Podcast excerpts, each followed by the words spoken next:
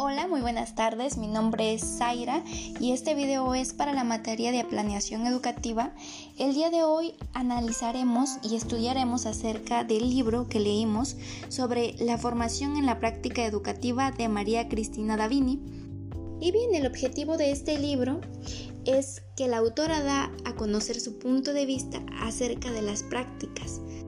Comenzaremos acerca de los desafíos que presenta la práctica profesional y bien, como lo menciona la autora en su libro, a lo largo de la historia ha tenido diferentes enfoques la enseñanza, eh, enfoques académicos, metodológicos, pedagógicos, entre otros y esto ha implicado diferentes desafíos para las prácticas profesionales, ya que no podemos decir que son los desafíos, que son los mismos desafíos de ahora a los que eran en diferentes épocas, ya que por ejemplo, hablando de, de esta época, hablaremos sobre la pandemia, que las prácticas presentan diferentes desafíos, ya que no podemos decir que en esta época en la que se vive en una educación a distancia, las prácticas siguen siendo lo mismo, ya que se adecúan a unas prácticas prácticas a distancia a las que son presencialmente que se llevan a cabo en las cuales van a hacer su análisis de campo y en las cuales observan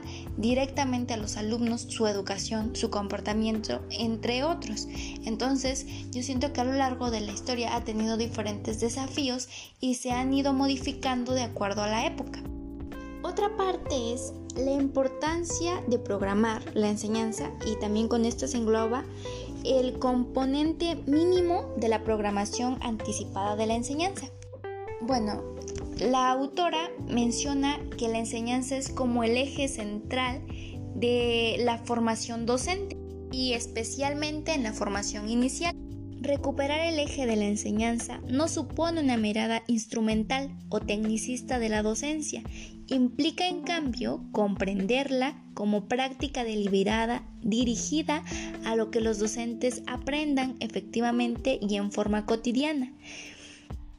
En el marco de grandes finalidades humanas, sociales, éticas y políticas, ya que es muy importante que quienes aprenden, quienes están en sus prácticas, aprendan a enseñar, ya que es muy importante aprender a enseñar para enseñarles estos conocimientos a los alumnos.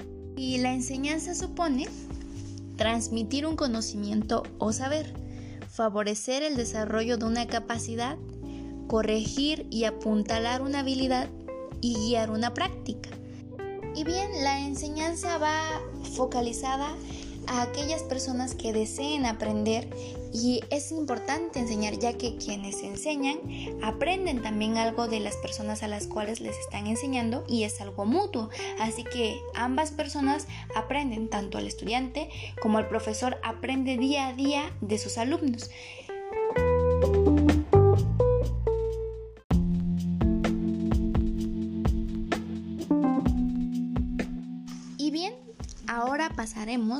A lo que son los componentes mínimos de la programación anticipada de la enseñanza. Y los componentes mínimos son la definición de los propósitos educativos y de los objetivos de aprendizaje buscados, la organización y secuencia de los contenidos, la organización metodológica, las actividades de aprendizaje y las tareas que se proponen a los alumnos atendiendo su secuencia y distribución en el tiempo y la selección de los materiales y los recursos. Eh, cada uno de estos componentes guarda una estrecha relación y coherencia con los otros. Y ahora pasaremos a lo que es la definición de propósito y de objetivos.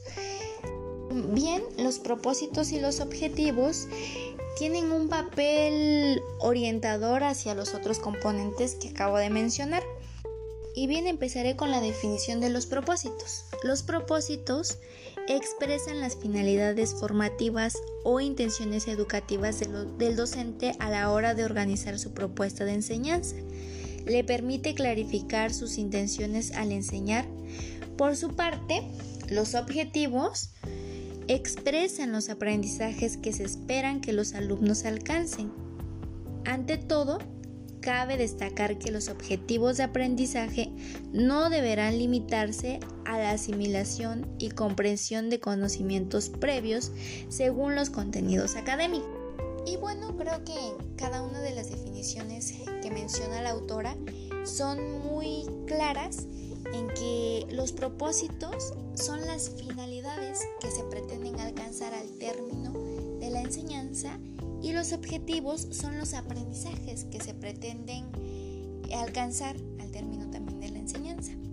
Y bueno, igual también mencionaré brevemente algunos de los aspectos que debe contener los objetivos de aprendizaje. Y bien, mencionaré los objetivos de manera breve y algunos porque son varios. Y entre esos está producir en conjunto y de modo cooperativo la interpretación de un determinado fenómeno.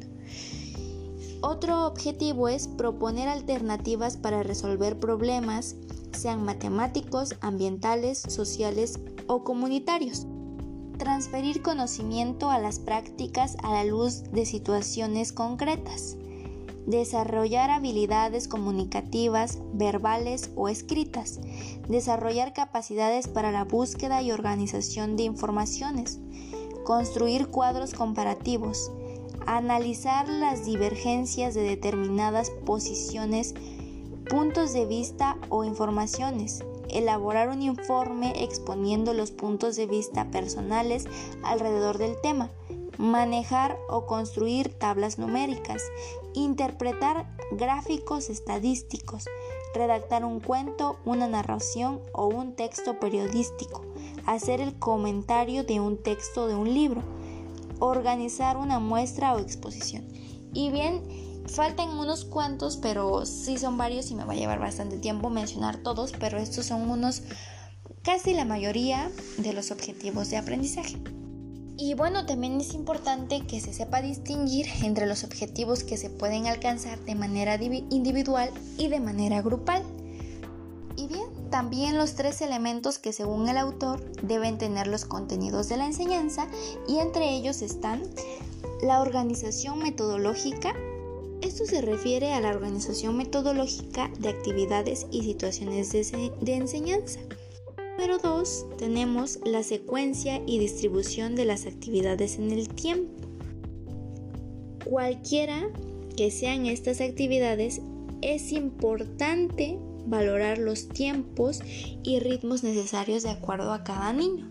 Y como número 3 tenemos la selección de los materiales y los recursos ya que estos nos pueden ayudar a que podamos tener un mejor aprendizaje, ya sea en un trabajo de lectura, ejercicio de estudios de casos, tablas, gráficos, videos, entre otros.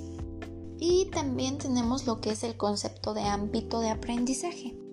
Y bien, el ámbito de aprendizaje son espacios curriculares más específicos que se derivan de los ejes de desarrollo y aprendizaje que identifican, secuencian y organizan los objetivos de aprendizaje y las destrezas en cada uno de los subniveles de educación inicial.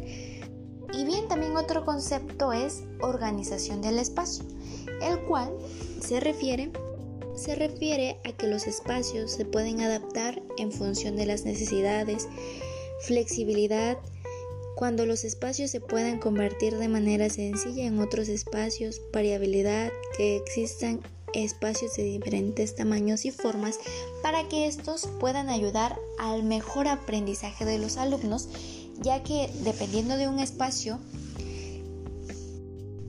en el cual los alumnos se sientan de manera adecuada, en el cual se sientan bien y en el cual sientan un ámbito de aprendizaje bien, los alumnos pueden propiciar un mejor aprendizaje.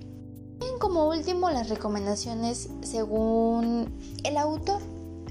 Y bien, según el autor Weinstein, algunas de las recomendaciones que da es que los docentes son los encargados de planificar e implementar las clases. Esto quiere decir que los docentes son los encargados de llevar a cabo el aprendizaje, lo cual es un papel muy importante para cada uno de los docentes en formación y más en sus prácticas profesionales, ya que es en donde se están, aprendiendo a cómo van a llevar a cabo este tipo de actividades, a planificar, cómo van aprender para poder enseñarles a sus alumnos en un futuro. Y a mi parecer me resultó algo sumamente importante cada uno de los temas que abarca esta autora en su libro, ya que para nosotros como docentes en formación cada uno de estos ámbitos, cada uno de los temas y que tocó son de suma importancia para nuestra planificación, para nuestra vida diaria y cómo llevaremos a cabo eh, esto en un futuro como docentes y espero les haya agradado y les haya gustado este podcast que realicé. Y muchas gracias por escucharlo.